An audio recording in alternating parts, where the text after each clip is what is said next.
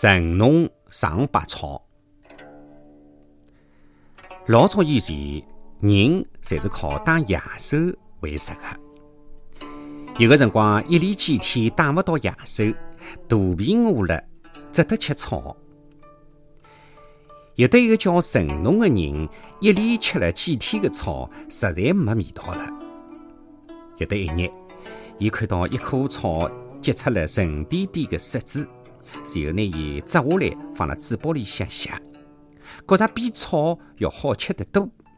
伊又踩了一些，放辣了火上烤，不料石子爆出黄里带白的花，放进嘴巴里向一吸，满口清香。而且是吃不了几食就饱了，邪气难解。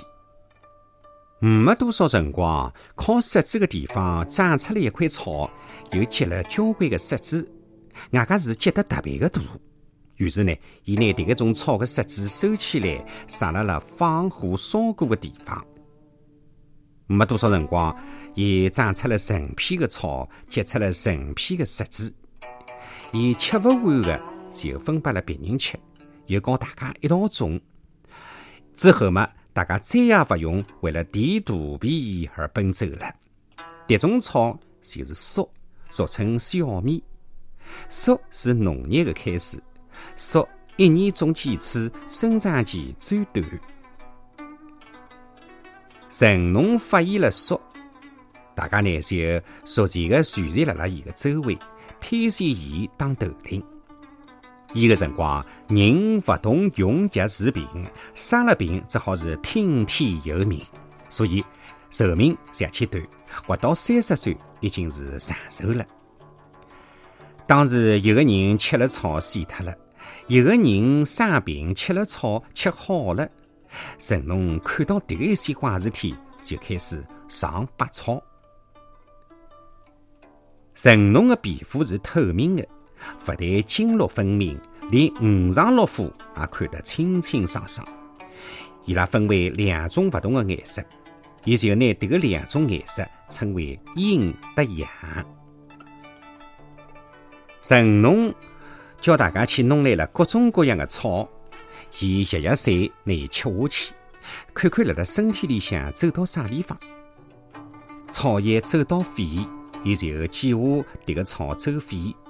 走到肺阴边，伊就记肺阴；走到阳边，就记肺阳。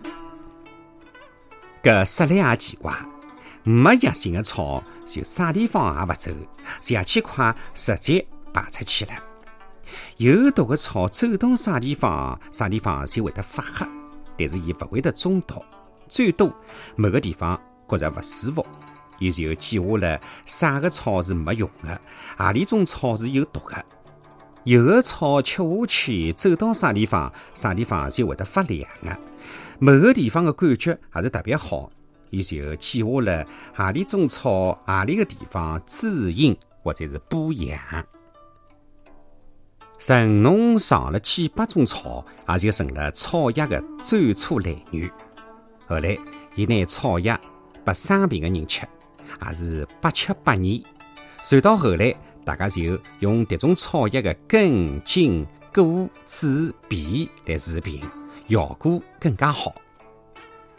从此以后，人类有了农业和医药，繁衍就更加快，寿命也越来越长，大大的加快了人类的进化。所以，大家辣辣启示神农，勿但是农业的创始者，而且。是中国医药的祖先。